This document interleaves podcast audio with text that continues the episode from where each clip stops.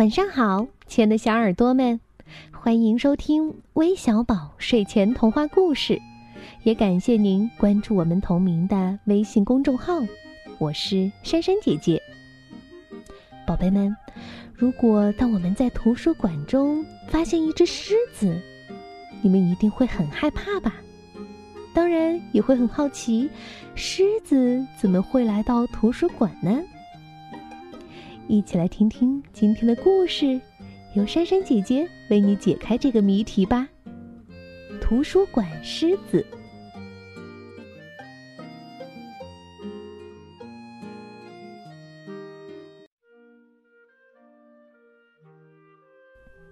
有一天，一只狮子走进图书馆，穿过柜台，走到图书区。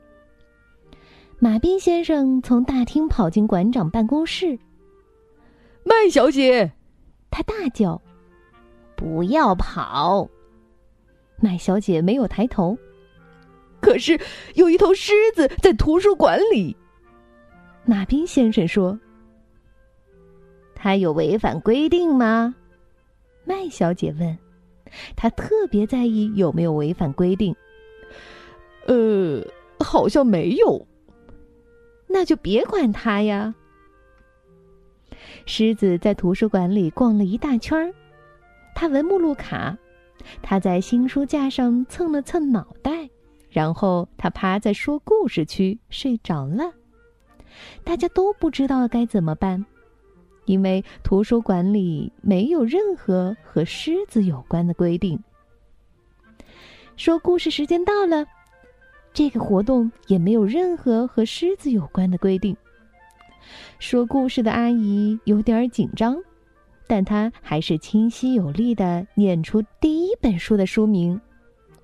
狮子抬头看着他，他继续往下念。狮子听完第一个故事，留下来听第二个故事；听完第二个故事，留下来听第三个故事。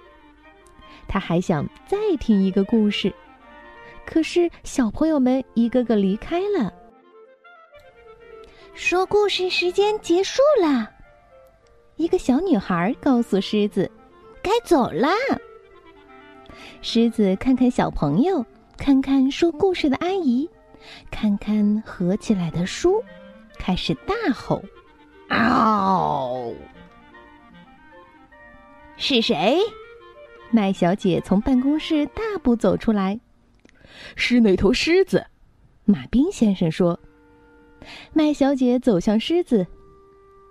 如果你不保持安静，就得离开。”他坚定地说：“这是规定。”狮子继续吼，听得出来他很伤心。小女孩用力拉麦小姐的裙子，问：“如果她保证安静？”明天可以回来听故事吗？狮子不吼了，他看着麦小姐，麦小姐也看着他。可以，一只安静、守规矩的狮子，明天当然可以回来听故事。耶！孩子们欢呼。第二天，狮子又来到图书馆。你来早了，麦小姐说。三点才开始讲故事，狮子不肯走。哦，好吧，麦小姐说：“我派些工作给你。”她请狮子用尾巴拂去百科全书上的灰尘，直到说故事活动开始。隔天，狮子又早到了，这次麦小姐请他帮忙舔所有借书逾期通知的信封。后来不用别人交代，狮子会主动做事情。他拂去百科全书上的灰尘，舔信封，让小朋友站在他的背上拿最上层的书，然后他趴在说故事区的角落等着听故事。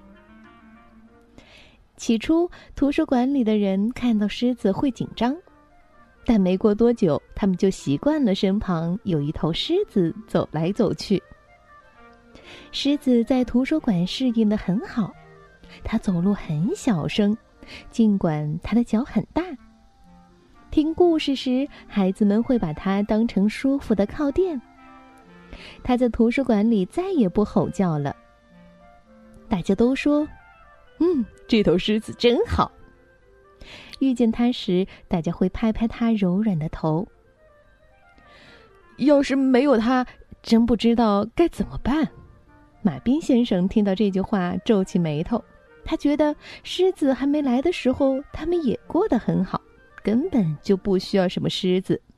他认为狮子不懂规矩，图书馆里不该有狮子。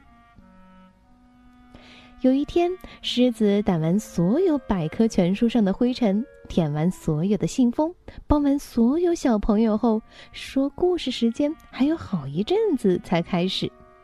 他来到馆长办公室，想找些事情做。嗨，狮子，麦小姐说：“我从书架上拿一本书给你，请你帮我把它放回图书区。”麦小姐站在凳子上。但是那本书放的太高了，她垫着脚，伸长手臂，快要，哎哎哎，拿到了！哎，麦小姐用力伸手，哎呦！麦小姐叫了一声，倒在地上，爬不起来。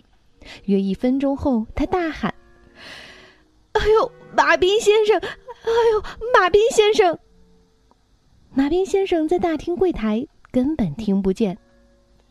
狮子，哦，狮子，麦小姐说：“请你啊，请你叫马彬先生来。”狮子跑进大厅，不要跑！麦小姐在后面喊。狮子把两只巨大的前掌搭在柜台上，盯着马彬先生看。走开，狮子！马彬先生说：“我很忙。”狮子低声吼叫，他用鼻子指向麦小姐的办公室。马彬先生还是不理他。狮子实在没招了，只好盯着马彬先生的眼睛，张大嘴巴，吼出生平最响亮的声音：“嗷！”马彬先生喘着气说：“呀，你太吵了，你不遵守规定。”马彬先生快步走出大厅。狮子没有跟上去，他违反规定了。他知道违反规定的后果。他低着头往大门走去。马斌先生没注意到狮子走了。麦小姐，他边走边叫：“狮子违反规定了！狮子违反规定了！”他闯进麦小姐的办公室，他不在座位上。麦小姐。有时候，麦小姐的声音从桌子后面传来。只要有正当理由，就算在图书馆，也可以打破规矩。我摔断了手臂，请帮我找医生。马彬先生跑去找医生。不要跑！麦小姐在后面喊。第二天，一切恢复正常。麦小姐的左手臂上了石膏，医生叫她不要太劳累。哦，我的狮子会帮我的，麦小姐想。但是这天下午，狮子没有来图书馆。下午三点钟，麦小姐走进说故事区，说故事阿姨刚开始为孩子们念故事。这里没有狮子。图书馆里每个看书与用计算机的人都不停的东张西望，希望能看到毛茸茸的熟面孔。但是狮子那天没有来，第二天也没来，第三天还是没来。一天傍晚，马彬先生来到麦小姐办公室。我要下班了，有什么事儿要我做吗？他问。没事儿。谢谢你，麦小姐望着窗外，用细微的声音说：“虽然是在图书馆，说话也不该那么小声啊。”马彬先生皱着眉头走开，他想，说不定我可以为麦小姐做一件事儿。马彬先生走出图书馆，但是没有回家，他四处寻找，检查车子下面检查树丛后面，检查后院儿、垃圾桶、树屋。他转了一大圈儿，最后回到图书馆。狮子坐在图书馆门口，透过玻璃往馆内望。“嗨，狮子！”马彬先生站在狮子背后说。狮子没有回头。“呃，我想告诉你，我们有一条新规定。”马彬先生说。只要有正当的理由，比如为了帮助受伤的朋友，在图书馆可以吼叫。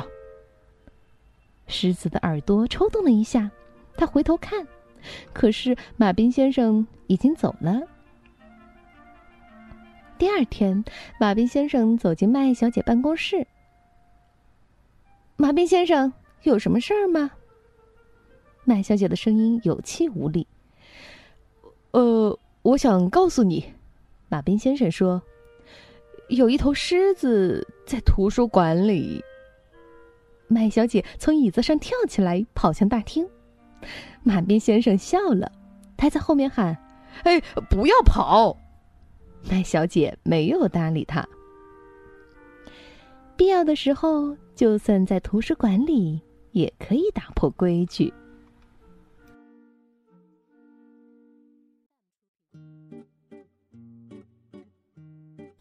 嗯，这只狮子真是太可爱了，你们喜欢它吗？那今天有位来自北京的张雅妮小朋友，他说想将这个故事送给中国科学院附属玉泉小学二年级九班的同学们，但愿他们和你一样喜欢韦小宝的故事。另外还有来自广州的黎浩哲，来自河北秦皇岛的蒋新瑜。